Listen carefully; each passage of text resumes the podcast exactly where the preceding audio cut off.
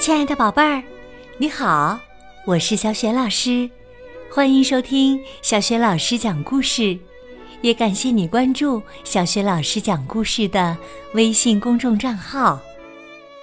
下面，小雪老师给你讲一个成语故事，名字叫《惊弓之鸟》。好了，故事开始啦，《惊弓之鸟》。方块武士的武艺不凡，我们都知道。他也为自己的这身本领而感到非常骄傲。红脸猎人常年打猎，剑术十分高超。方块武士也有所耳闻，心中暗暗不服。有一天呢。方块武士和红脸猎人碰到一起。听说你的剑术很厉害，有没有兴趣比试比试啊？方块武士提出了挑战。红脸猎人推辞说：“哈哈，我的剑术啊，只是养家糊口的本事，哪能跟武士先生比呢？不行。”方块武士很坚持，今天一定要分个高下。红脸猎人再次推辞道：“武士先生，我还要去打猎，不然家里的人就没有东西吃了。”就是不行。方块武士的脾气我们都知道，他固执起来呀，八匹马都拉不回来。你要是不和我比试剑术，我就不让你去打猎。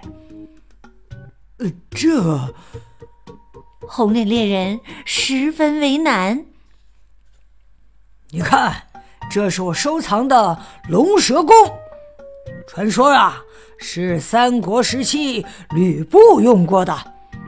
你若是赢了我呢，它就归你。方块武士自信满满的拿出了他的宝贝。好吧，武士先生，那咱们就比一场。红脸猎人答应了方块武士的挑战。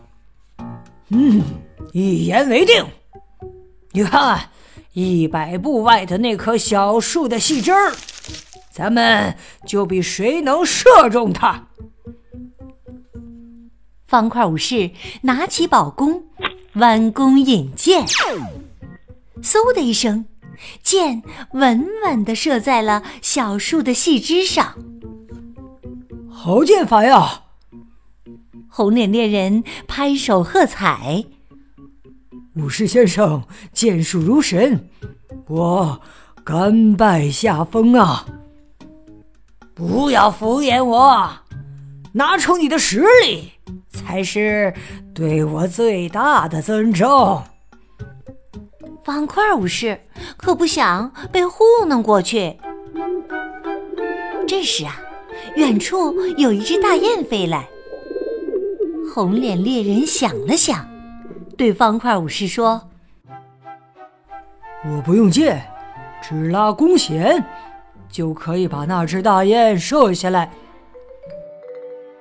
方块武士听了，耸肩一笑：“你的剑术竟能高超到这等地步？”红脸猎人自信地说：“能。”不一会儿啊，那只大雁飞到了头顶上空。只见红脸猎人拉弓扣弦，随着“砰”的一声弦响，大雁。先是向高处猛地一窜，随后在空中无力的扑打几下，便一头栽落下来。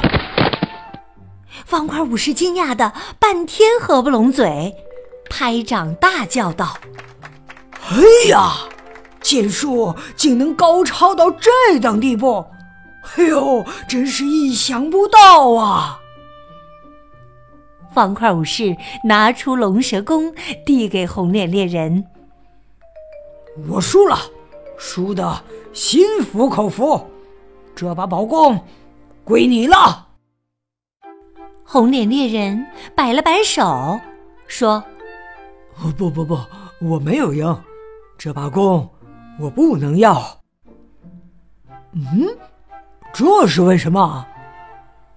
方块武士不明白。红脸猎人说：“其实啊，不是我的剑术高超，而是因为这只大雁身有隐伤啊。”方块武士奇怪了：“大雁在天上飞，你怎么会知道呃它有隐伤呢？”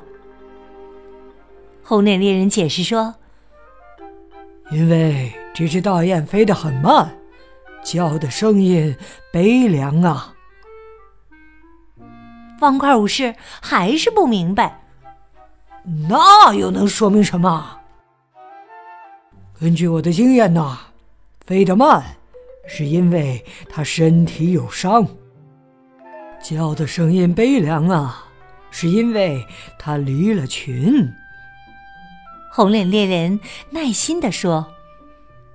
这只孤雁伤口没有完全好，惊魂不定，所以一听见弓弦响声就吓得往高处急飞。由于用力拍打翅膀，引起旧伤裂开，才会跌落下来的。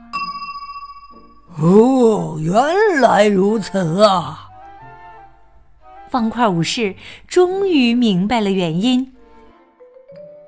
所以说呢，并不是我的剑术神奇，只不过是我的一些打猎的经验发挥了作用。红脸猎人诚恳地说：“武士先生的剑术很厉害，我不一定能赢，因此这把弓我不能收啊！不不不，你的经验远胜过我的剑术啊！”我输的心服口服，这把宝弓归你了。方块武士的龙蛇弓输给了红脸猎人，那他自己怎么办呢？好像他去找肥肥商人了。看来呀，肥肥商人又有生意可以做了。